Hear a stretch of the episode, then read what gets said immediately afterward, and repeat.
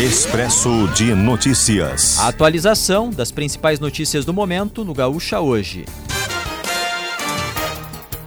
Ministério da Agricultura suspende exportações de carne para a China após a confirmação de um caso de vaca louca no estado do Pará. É aguardado ainda o resultado de exame, mas sintomas indicam a forma atípica da doença sem risco de disseminação no rebanho ou para os humanos.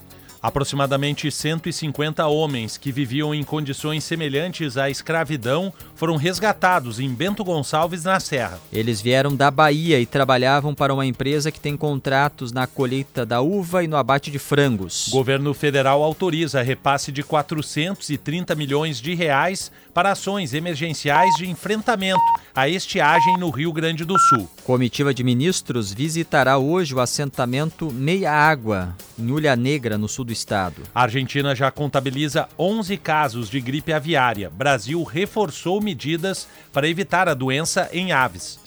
Começam obras da primeira usina de produção de etanol a partir de cereais no Rio Grande do Sul. A fábrica ficará em Santiago, na região central, e deve entrar em operação no início do próximo ano. Receita Estadual realiza hoje o sorteio do Nota Fiscal Gaúcha com 700 mil reais em prêmios. Estão na disputa 40 milhões de bilhetes de consumidores inscritos no programa e que solicitaram CPF na nota em janeiro.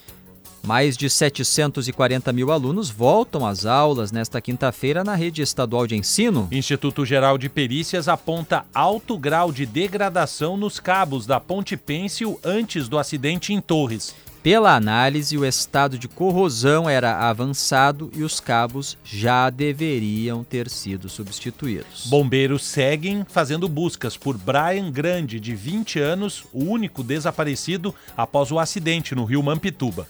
Um dos autores de chacina morre em confronto com polícia no Mato Grosso. Ainda é procurado o segundo criminoso envolvido na morte de sete pessoas em um bar depois de perder dinheiro em jogo de sinuca. Atirador mata três pessoas em Orlando, nos Estados Unidos. O jovem de 19 anos, que está preso, matou primeiro uma mulher, voltando depois à cena do crime para matar uma criança e um jornalista que cobria o primeiro crime. Imperatriz Leopoldinense comemora o título de campeã do Carnaval do Rio de Janeiro. Império Serrano ficou na última colocação e foi rebaixada. Ipiranga de Erechim empata em 1 a 1 com o São Francisco do Acre e avança para a segunda fase da Copa do Brasil.